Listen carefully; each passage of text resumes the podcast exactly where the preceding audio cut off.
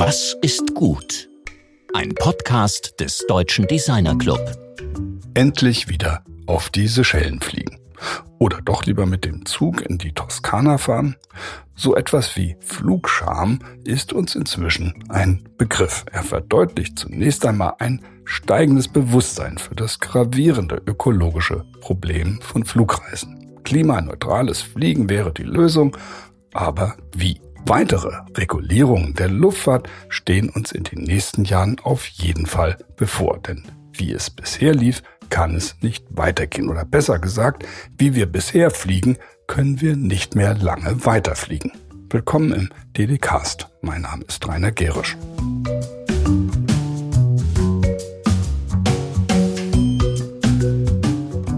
Erik Spickermanns Freude am Gestalten, seine undogmatische Art, seine missionarische Art, wenn es um gutes Design bzw. Typografie geht, hat uns letzte Woche sehr erfreut. Bei Erik spürt man in jeder Sekunde, Gestaltung ist für ihn eine Lebensaufgabe.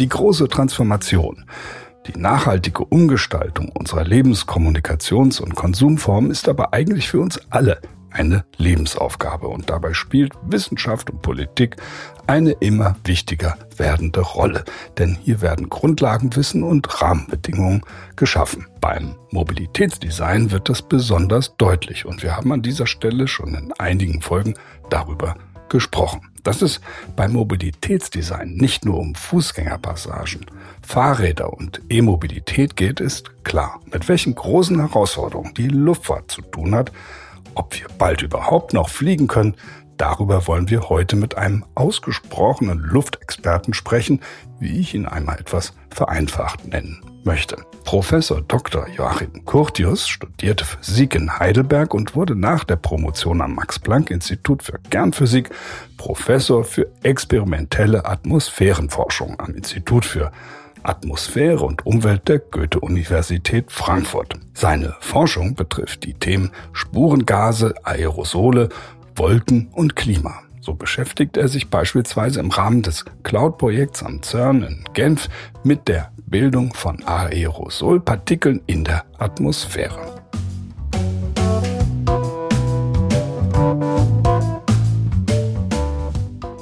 Professor Curtius ist als wissenschaftlicher Koordinator mehrerer Verbundprojekte aktiv, gehört dem wissenschaftlichen Lenkungsausschuss für das deutsche Forschungsflugzeug Halo an und er engagiert sich für eine wissenschaftlich fundierte Kommunikation der Klimaproblematik in der Öffentlichkeit. Deshalb freue ich mich sehr, dass er heute mit meinem Kollegen Georg Christoph Bertsch über Luft und Luftfahrt spricht.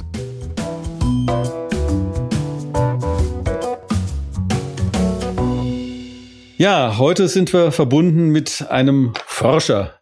Und zwar einem in 2018 der meist zitierten Forscher im Bereich der Geowissenschaften. Ja, Professor Dr. Curtius, freue mich sehr, dass Sie da sind. Wie geht's Ihnen? Ja, sehr gut geht's. Herzlichen Dank. Äh, heute ein sonniger Sommertag und mir geht's gut.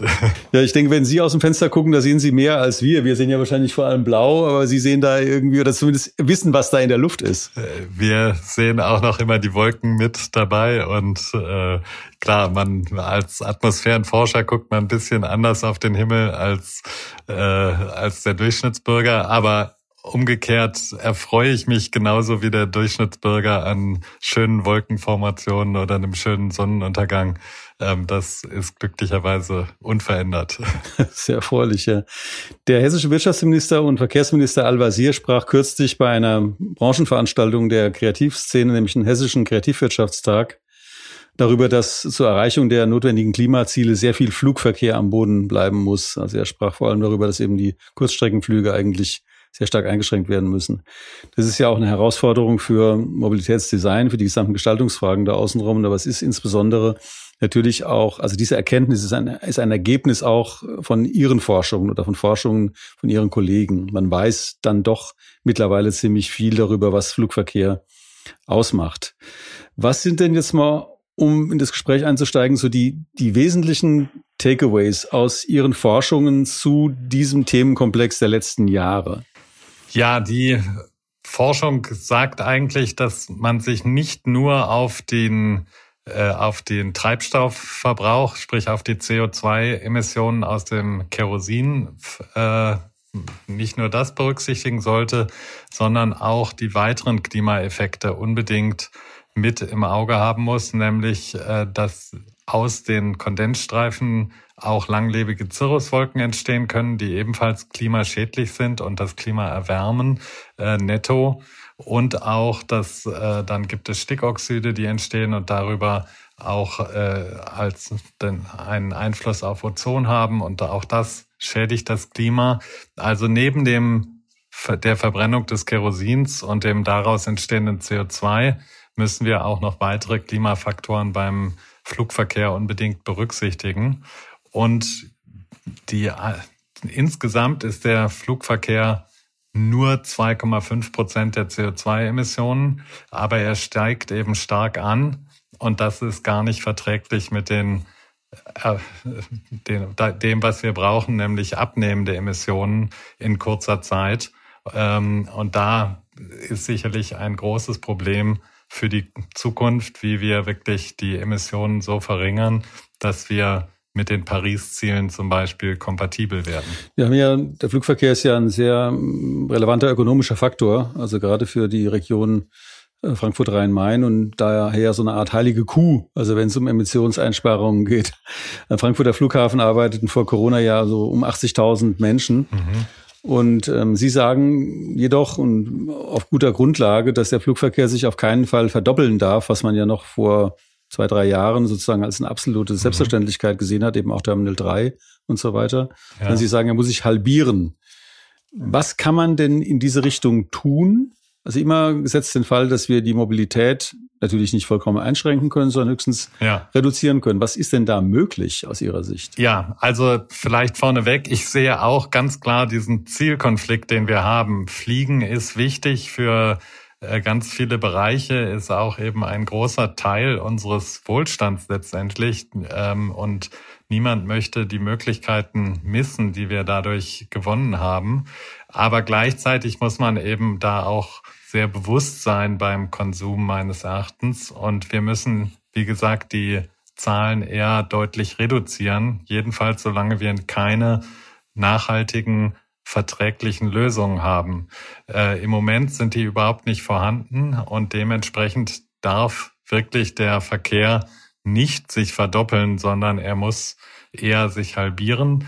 Ähm, die Möglichkeiten, das zu erreichen, sind, meine ich, nur gegeben dadurch, dass wir äh, einerseits die Atmosphäre entsprechend bepreisen, das heißt die Emissionen entsprechend teuer machen. Fliegen ist de facto zu günstig, zu billig und äh, wir müssen uns auch sonst Konzepte überlegen, wie wir diese Einsparung bei den Emissionen hinbekommen. Das äh, Geschäftsmodell der Luftfahrt kann nicht so weitergehen wie bisher. Das heißt, es kann nicht immer weiter auf basierend auf fossilem Kerosinausstoß in die Atmosphäre äh, diese enormen Steigerungen bei den Passagierzahlen weiter in der Zukunft gemacht werden. Dafür geht der Klimawandel viel zu schnell voran und die Probleme, die daraus erwachsen sind, viel Wenn wir uns jetzt mal den Flugverkehr im Vergleich zu anderen Verkehrsträgern anschauen, ähm, welche Emissionen verursacht denn der Einzelne äh, durch Flüge im Verhältnis zu einer Nutzung anderer Verkehrsmittel? Also mal, vielleicht, weiß ich, ja, welche Verkehrsmittel Sie hier ranziehen würden, ja? Also wir haben erstens äh, eben, weil es noch diese zusätzlichen Wirkungen durch Kondensstreifen und Stickoxide gibt, sind die Emissionen, äh, die Klimaschädlichkeit der Emissionen mindestens doppelt so hoch im Vergleich zum Auto und vielleicht viermal so hoch oder noch mehr, äh, je nachdem, wenn, im Vergleich zum Zug oder zum Bus. Denn äh, wenn Züge auch noch mit Ökostrom fahren, dann ist es wirklich bedeutend äh, weniger äh, umweltschädlich.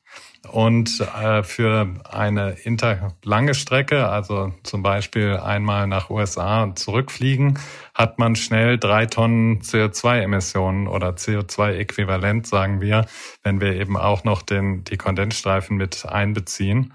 Das sind etwa ein Drittel des Jahresverbrauchs des Durchschnittsdeutschen oder ein Drittel der durchschnittlichen Jahresemissionen.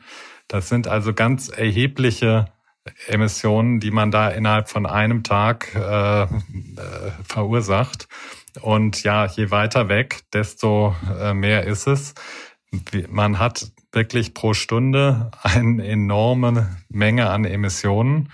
Und äh, das ist eigentlich das Hauptproblem beim Flugverkehr, dass wir so große Distanzen locker überwinden können. Das gleichzeitig das Tolle, aber auch das Problematische, weil jeder, der es sich leisten kann, das Flugticket zu kaufen, das dann auch macht und entsprechend hohe Emissionen verursacht, die eben schnell das bedeuten, was man sonst in einem Vierteljahr oder in einem halben Jahr emittiert. Hm. Sie haben jetzt also einmal die CO2-Bepreisung genannt. Das wäre ja eine Regelung, die eben auf staatlicher Ebene ähm, stattfinden muss oder auf EU-Ebene und andererseits eben auch das Anheben der Flugpreise, die ja von den privaten Anbietern ausgehen, müsste natürlich eben auch auf Anreize der staatlichen äh, Stellen hin.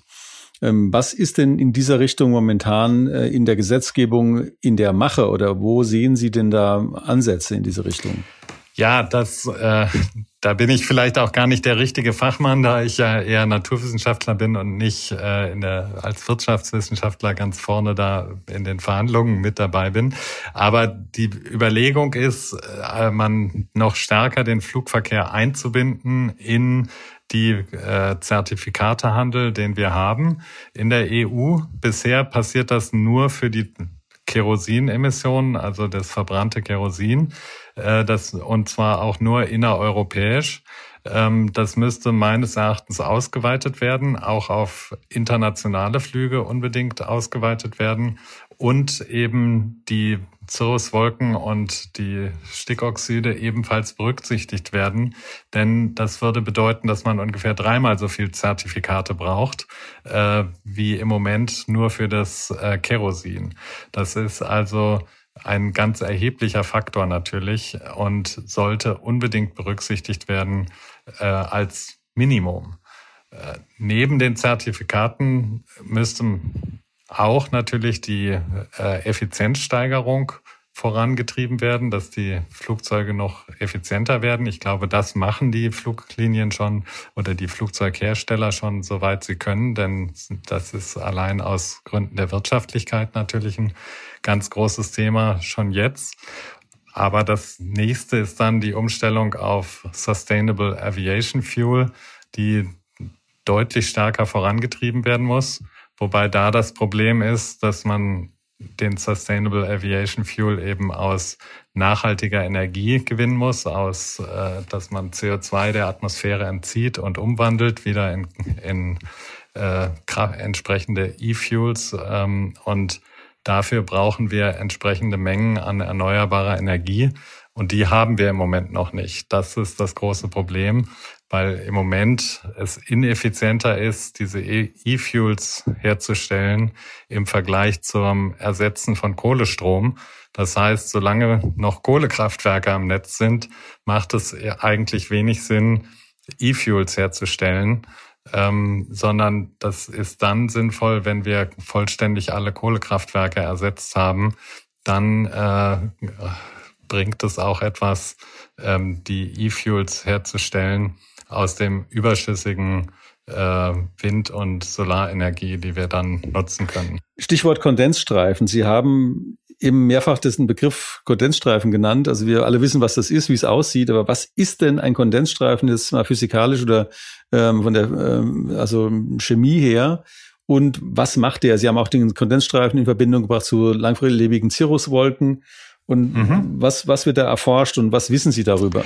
Ja, also Kondensstreifen entstehen grundsätzlich aus dem, äh, wenn das Abgas vom Flugzeug abkühlt, dann äh, der Wasserdampf, der bei der Verbrennung entsteht, das entsteht, es gibt ja auch Wasserstoff in den in dem Kerosin und der verbrennt zu Wasserdampf zusammen mit dem Luft, Luftsauerstoff zu H2O-Molekülen. Und wir haben, äh, das kühlt ab, dieses Abgas. Oben in 10 Kilometer Höhe, wo die Flugzeuge fliegen, ist es sehr kalt, minus 50 Grad.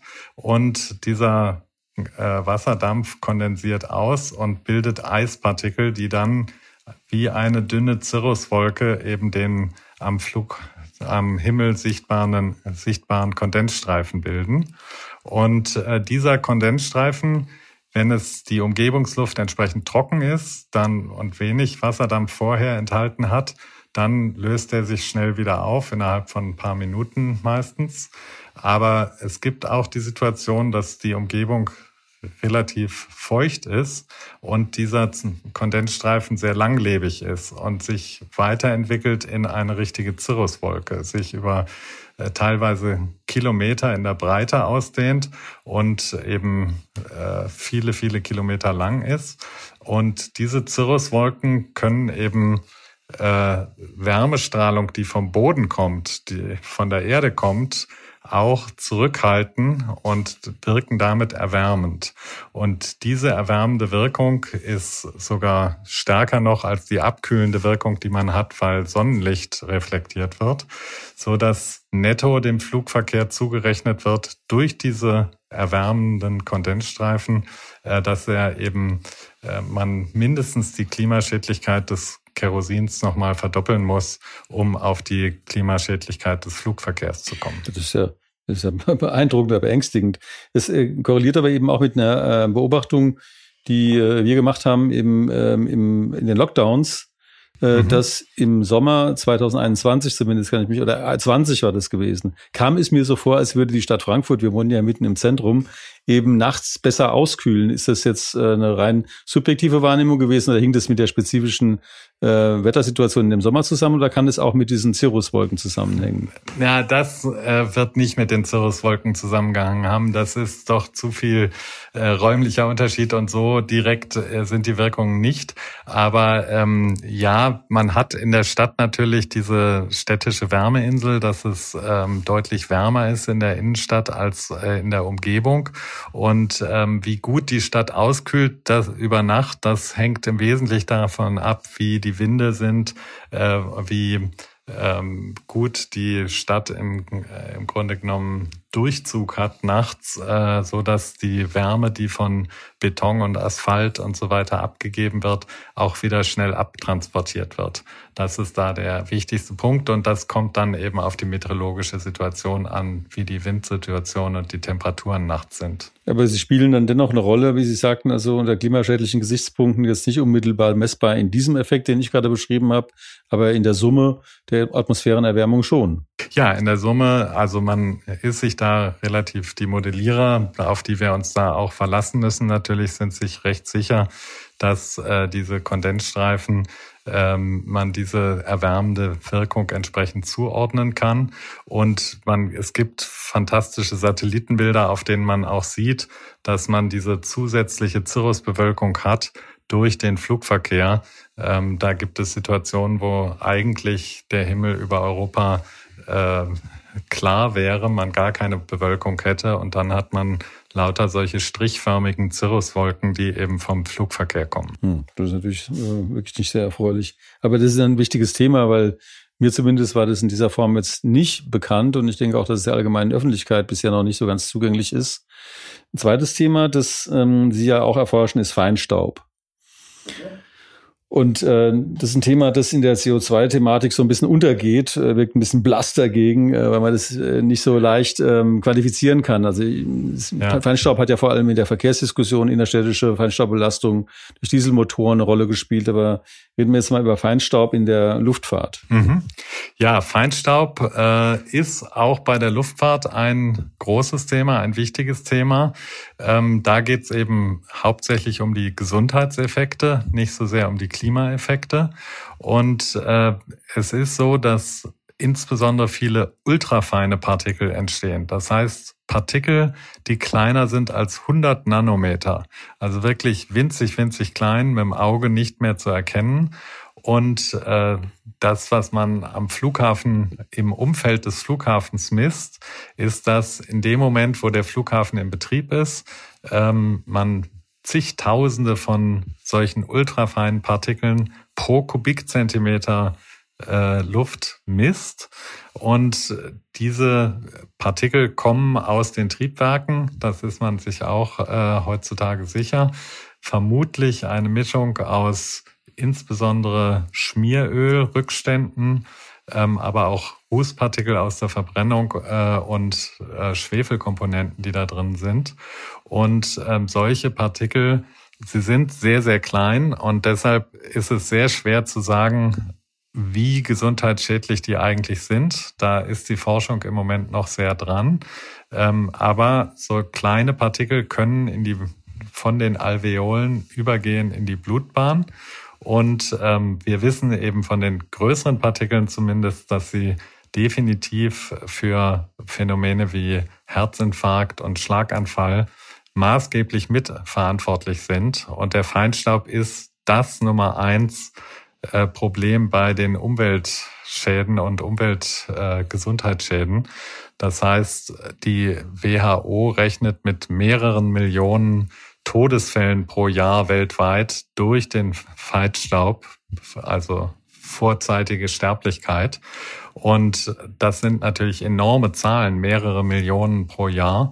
Und äh, der Flugverkehr ist natürlich nur ein Faktor beim Feinstaub, aber wenn wir jetzt Frankfurt angucken, dann sehen wir, dass diese ultrafeinen Partikelkonzentrationen im Umfeld des Flughafens sehr erhöht sind. Und das ist definitiv ein Punkt, auf den wir äh, in Zukunft viel stärker auch noch achten müssen und auch äh, die Fluggesellschaften und die Flugzeughersteller, die Turbinenhersteller gefordert sind, diese Emissionen auch deutlich zu reduzieren. Wenn man sich jetzt mal so ein konkretes Flugzeug anschaut, wenn man eine A350, 90, wie auch immer, im Startgewicht, die haben ja so, keine Ahnung, so knapp 300 Tonnen und äh, Tankkapazität weiß ich jetzt nicht, aber ich würde vermuten, dass sie auch die Hälfte der Boden bald äh, Tank ist. Ja. Ähm, das, das ist ja ein ganz enormer Verbrauch. Also diese eine Maschine auf diesem einen Flug äh, verbraucht eben ihre, weiß nicht, vielleicht haben Sie da genauere Zahlen.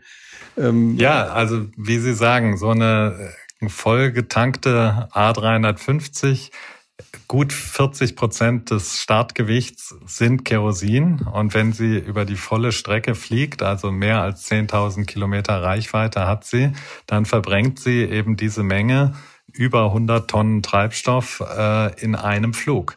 Das heißt, 100 Tonnen Treibstoff ist schon sehr, sehr viel und das äh, wird jeden Tag verbraucht. Also wenn man sieht, ein äh, Dieselfahrzeug, das 300.000 Kilometer fährt, das verbraucht in dieser Zeit äh, 13 Tonnen Diesel. Und so ein Flugzeug verbraucht eben über 100 Tonnen in einem einzigen Langstreckenflug. Das äh, ist natürlich im Vergleich enorm hohe Emissionen. Und wenn heute ein neues Flugzeug in Dienst gestellt wird, dann ist es so, dass das 25 Jahre lang quasi jeden Tag diese Emissionen freisetzt. Da stellt sich natürlich die Frage, äh, die, die Sie mit Sicherheit nicht beantworten können, aber zu, also zu deren Lösung Sie dann doch wissenschaftliche Evidenz liefern, äh, wie da politisch gehandelt werden kann, weil dass das so nicht bleiben kann, ist ja mal eindeutig. Ähm, und äh ja, also die Politik hat natürlich da zwei Probleme meines Erachtens. Und das eine ist, dass äh, wenn wir jetzt zum Beispiel Fraport anschauen, dann ist die 50 Prozent von Fraport gehören dem Land und der Stadt, äh, dem Land Hessen und der Stadt Frankfurt. Und die haben natürlich auch ein Interesse, dass dieser Flughafen weiter wächst und weiter äh, gute Umsätze macht und natürlich die Arbeitsplätze, die für die Region extrem wichtig sind und den ganzen Wirtschaftsstandort sehr viel bedeuten, dass die erhalten bleiben, im Gegenteil noch weiter wachsen. Gleichzeitig ist es so, dass die internationalen Emissionen bisher gar nicht berücksichtigt werden in der äh, Klimabilanz von Hessen. Das heißt, wenn der Flughafen weiter wächst, dann fällt das nicht auf die Klimabilanz von Hessen zurück. Und das ist, meine ich, ein fataler Fehler, weil dadurch diese sehr großen Flugemissionen bisher nicht adäquat berücksichtigt werden und die Politik eigentlich gar kein Interesse hat, diese Emissionen zu reduzieren. Und das muss, meine ich, in naher Zukunft geändert werden, äh, damit man da eine Ehrlichkeit schafft und auch diese Emissionen wirklich äh, mit berücksichtigt werden und mit äh, versucht wird, die weiter zu reduzieren, weil man den, die CO2-Moleküle ob die nun aus in die hessische Bilanz eingehen oder in die weltweite Bilanz, ist völlig egal. Den Klimawandel äh, verursachen sie natürlich trotzdem. Ähm, und dementsprechend muss da eine Ehrlichkeit herrschen. Und wir müssen diese Emissionen des Flughafens unbedingt auch und der Langstreckenflüge adäquat berücksichtigen in den äh, nationalen und landes- und städtischen Emissionsbilanzen. Das ist ja auch sehr interessant, weil ich sagte ja eingangs, dass Al-Wazir eben vor allem darauf hingewiesen hat, dass die Kurzstreckenflüge am Boden bleiben müssen. Äh, das, äh, Sie haben jetzt den äh, Aspekt des Langstreckenflugs eben stark gemacht und vor allem darauf hingewiesen, dass diese Emissionen ja überhaupt nicht in die hessischen Bilanzen ein, äh, Eingang finden, was natürlich zeigt, also wie also unglaublich vertrackt die aktuellen Bilanzierungen da sind an dieser Stelle. Ja, das ist in der Tat eigentlich ein Problem natürlich der Bilanzierung und äh, die Berechnungen, auf die man sich da geeinigt hat. Äh, die sind meines Erachtens eben nicht ehrlich genug. Aber ähm, umgekehrt würde ich auch äh, Herrn Al-Wazir voll recht geben dass die Kurzstreckenflüge natürlich das sind, was wir am leichtesten austauschen können. Da gibt es Zugverbindungen, da gibt es andere Verkehrsträger und da kann man am leichtesten drauf verzichten. Ähm, natürlich nach USA zu kommen oder nach Australien zu kommen äh, ohne Flugzeug ist sehr, sehr schwierig und kaum machbar. Äh, deshalb ist da natürlich deutlich schwieriger. Und die Kurzstreckenflüge unter 1000 Kilometer machen schon einen ganz erheblichen Anteil. Das sind schon äh, fast, äh, ich meine, etwa 20 Prozent der gesamt geflogenen Kilometer gehen auf äh, Flüge unter 1500 Kilometer zurück. Das wäre eben wirklich ein, äh, ein Teil von Flügen, die man am ehesten ersetzen kann durch Zugfahrten. Das ist ja in Frankreich auch äh, schon geschehen. Also in Frankreich hat mit der Gesetzgebung ja, ich glaube letztes oder vorletztes Jahr wurde das ja aufgrund von Bürgerforen äh, im Grunde eine Gesetzgebung ähm, durchgebracht, die, äh, die glaube ich, Kurzstreckenflüge unter 250 Kilometern oder so prinzipiell untersagt. Ja. Ne? Wobei 250 Kilometer nun wirklich sehr wenig ist. Also selbst in Deutschland fliegt kaum jemand für 250 Kilometer. Aber wenn man diesen Bereich 500 Kilometer, 800 Kilometer, also so die Flüge Frankfurt-Berlin oder äh, Frankfurt-Hamburg äh, ersetzen würde, das wäre schon äh, durchaus ein Schritt, ähm, den man, meine ich, auch in Deutschland äh, angehen sollte es macht, die Luftfahrtindustrie sagt dann immer, ja, das macht so wenig aus an den Gesamtemissionen, aber wir müssen an alle Emissionen ran und da ist der, gehört der Flugverkehr voll dazu. natürlich müssen wir auch bei dem Gebäudesektor und bei der Landwirtschaft und bei den, bei der Stahlproduktion, wir müssen überall das CO2 einsparen, aber kein Sektor kann sich da ausnehmen und beim Flugverkehr müssen wir halt schauen, wo können wir denn überhaupt äh, die Emissionen einsparen?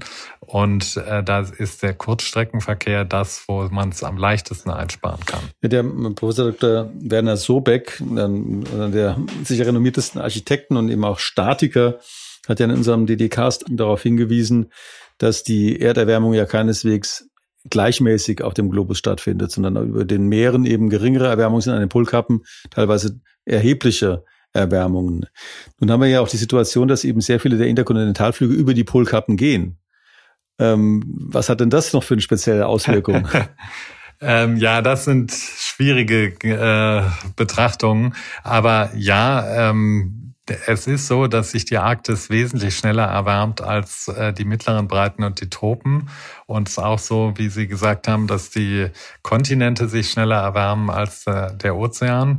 Ähm, und auch bei den Cirruswolken muss man immer wirklich dann ganz konkret schauen, findet ein Flug am Tag statt oder in der Nacht, findet er äh, eben in welchem Breitengrad findet er statt. Und es gibt da inzwischen die Überlegung, dass man wirklich für jeden Flug eine Vorhersage macht, werden solche Cirruswolken, solche langlebigen Kondensstreifen entstehen? Und wenn ja, dann das Flugzeug eben höher oder tiefer fliegen zu lassen. Und das wäre meines Erachtens ein wirklich großer Schritt, weil man damit äh, komplett diese langlebigen Cirruswolken vermeiden könnte mit relativ geringem Aufwand. Ähm, das würde auch den Spritverbrauch nicht erheblich verändern und man könnte eben vielleicht die Hälfte der Klimawirksamkeit des Fliegens loswerden, wenn man diese langlebigen Cirruswolken los die nur für einen kleinen Teil der Flüge überhaupt auftreten. Das sind eben ein paar Prozent der Flüge, die diese große Klimaschädlichkeit verursachen. Und wenn man die umlenkt, äh, etwas höher, etwas tiefer fliegen lässt, äh, was durchaus möglich ist, dann äh, könnte man sehr viel erreichen in Sachen Klimaschädlichkeit. Das wäre schon ein sehr großer Schritt. Also Sie haben jetzt eine ähm, mögliche Konsequenz genannt oder an der schon gearbeitet wird. Andere Flughöhen, möglicherweise andere Start- und Landewinkel auch, die ja eben auch unter Lärmbelastungsgesichtspunkten eine Rolle spielen. Welche Entwicklungen würden Sie denn da gerne sehen? Ich meine, wir haben ja jetzt verschiedene Planungszeiträume, sagen wir mal so, in den nächsten fünf Jahren, nächsten zehn Jahren. Ähm, äh, die, die, die meisten Prognosen gehen bis maximal 2050. Wir haben diese 2030 ähm, Horizont, äh, wo man sagt, da wird das 1,5 Grad Ziel wahrscheinlich überschritten, wenn wir da nicht irgendwie jetzt wirklich die Handbremse ziehen. Ja. Was, welchen, in welchem Planungshorizont glauben Sie, dass man jetzt mit was direkt handeln muss aus Ihrer Sicht? Ja. Also zwei, drei Dinge, die mich da besonders beschäftigen. Das eine ist, dass man von Seiten der Industrie nicht zu sehr sich auf diese Sustainable Aviation Fuels und auf die Wasserstoffflugzeuge und vielleicht sogar Elektroflugzeuge versteifen sollte. Ähm, denn fast alles davon ist in ferner Zukunft und wir brauchen die Lösung jetzt. Der Klimawandel ist bereits in vollem Gange, ist da und wir können nicht sagen, na ja, ähm, in 20 Jahren haben wir da technische Lösungen mit Wasserstoffflugzeugen und dann in 20 Jahren ersetzen wir die Flotte äh, an Flugzeugen. Das äh, ist zu langwierig und zu langsam. Wir müssen jetzt zu Lösungen kommen. Am liebsten würde ich eigentlich sehen, dass man sagt, okay, wir machen so viel wir können über technische Lösungen, aber das, was man eben nicht technisch schafft, muss man dann auch sagen, okay, ähm, wir zum Beispiel, wir streben an eine Halbierung der Emissionen. Wenn wir das technisch hinbekommen, äh, der fossilen Kerosinemissionen, die zu, zu halbieren innerhalb von zehn Jahren. Wenn wir das technisch hinbekommen, wunderbar. Wenn wir es aber nicht technisch hinbekommen, dann muss es eben entsprechend weniger Flüge geben. Das ist äh, dann letztendlich die Konsequenz. Da wären sicherlich die Kurzstreckenflüge das, was man als erstes äh, reduzieren könnte, weil es da äh, am ehesten eben die Alternativen gibt. Ja, vielen herzlichen Dank für die ähm, wirklich ausführliche Auskunft. Äh, wir machen das ja auch jetzt als Deutscher Designer Club, also mit unserem DD-Cast. Deshalb, ähm, weil wir, wie auch von der ersten Sendung an angekündigt, die Designblase nach allen Richtungen perforieren wollen, wie wir sagen. Um eben auch äh, wissenschaftliche Evidenz reinzuholen, um politische Stimmen reinzuholen, um die Soziologie auch reinzuholen. Das war jetzt, denke ich, für die Hörerinnen ähm, sehr wichtiger sagen wir, mal, Aufsatzpunkt auch für Diskussionen, die wir führen und unter anderem auch im Rahmen von Design and Democracy, äh, was für uns ja im Rahmen dieser Welt Design Capital Bewerbung eine große Rolle spielt. Denn äh, die Folgen des Klimawandels, die wir ja mit verursachen, gehen dann zu Lasten von Leuten, die darüber nicht befinden können, die weder politisch darüber befinden können, noch in ihrem persönlichen Konsumverhalten. Von daher ist das äh, ein ganz wichtiger Punkt und ich glaube auch, dass es im Endeffekt für die Aviation Design oder äh, Mobility Design ein wichtiger Punkt ist. Ich habe ja noch die letzte, unsere prinzipielle Abschlussfrage, nämlich äh, die aus dem Titel des Podcasts kommt. Was ist gut? Und die möchte ich Ihnen auch direkt nochmal so ganz blank stellen. Also was ist gut? was ist gut? Ähm, schwierige Frage. Ähm, wenn man an den Klimawandel denkt, äh, fällt es einem sehr schwer zu sagen, was ist gut. Wenn man gleichzeitig natürlich äh, an das persönliche Umfeld denkt und wie unbeschwert und gut wir im Moment insgesamt doch leben und das zugleich im weiteren Umfeld eben diese ganzen Krisen abläufen. Klimakrise, Biodiversitätskrise, Ukraine-Krieg. Äh, wir kommen gerade aus der Pandemie. Viele haben äh, wirklich äh, da Angehörige verloren und so weiter. Ähm, dann fällt es einem wirklich schwer, natürlich zu sagen, was ist gut. Ähm, umgekehrt haben wir natürlich auch als äh, in Europa eigentlich extrem viel erreicht über die letzten 50 Jahre, ähm, was sich wirklich zu bewahren lohnt und was sehr gut geworden ist. Ähm, und da würde ich die auch aufgrund der Mobilität, die wir haben und äh, hatten, die äh, das Zusammenwachsen von Europa als etwas, was sehr, sehr, sehr gut eigentlich ist und was wir unbedingt bewahren müssen, was wir uns jetzt nicht kaputt machen lassen dürfen, sei es durch rechtsradikale Tendenzen, sei es durch äh, Putin, äh, der uns äh, diesen Krieg aufzwingt, ähm, sondern dass wir weiter daran festhalten müssen, äh, Austausch und gutes Zusammenleben äh, in Europa weiter fortzuführen. Ähm, das geht aber, glaube ich, auch ohne, dass man jetzt jedes Wochenende nach Mallorca jettet. Ähm, kann man trotzdem, glaube ich, sehr gut in Europa, Europa erkunden, mit dem Fahrrad zum Beispiel und äh, wirklich das auch genießen nach wie vor. Ja, prima. Das, das war aber ein sehr programmatisches Schlusswort an dieser Stelle. Ich bedanke mich sehr herzlich, sehr herzlich für den, äh, für die, für die Informationen, also die uns eben auch in bestimmte Wissenschaftsgebiete hineingeführt haben, mit denen sich die meisten eben nicht beschäftigen mhm. und die aber ganz praktische Anwendungszusammenhänge eben darstellen und auch für die Politik gute Aufhänger sind. Ja, vielen herzlichen Dank ja, nochmal. Ja, ein sehr relevantes Thema. Deshalb habe ich da sehr gerne mitgemacht bei Ihrem Podcast. Vielen Dank. Ja, schönen Tag noch.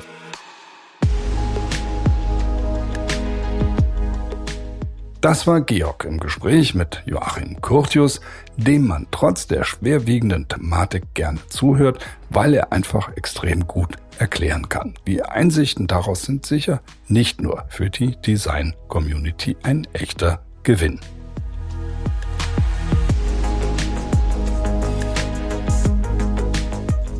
In der nächsten Woche treffen wir Dr. Christian Müller. Er ist CEO von EIT Inno Energy Germany. Das Unternehmen gehört im Bereich Energietransformation zu den weltweit wichtigsten Unternehmen. Es ist in den Themenfeldern von Smart Electric Grids über Energy Storage und Energieeffizienz bis hin zu Energie für Transport und Mobilität aktiv. EIT Inno Energy ist an 380 Energiestartups beteiligt, arbeitet mit knapp 600 Partnern in Europa zusammen und hat im Masterprogramm bereits 1600 Alumni hervorgebracht. Bis dahin wünschen wir euch alles Gute. Wir freuen uns wie immer auf ein Wiederhören dann in der nächsten Woche. Eure Dedicast Redaktion.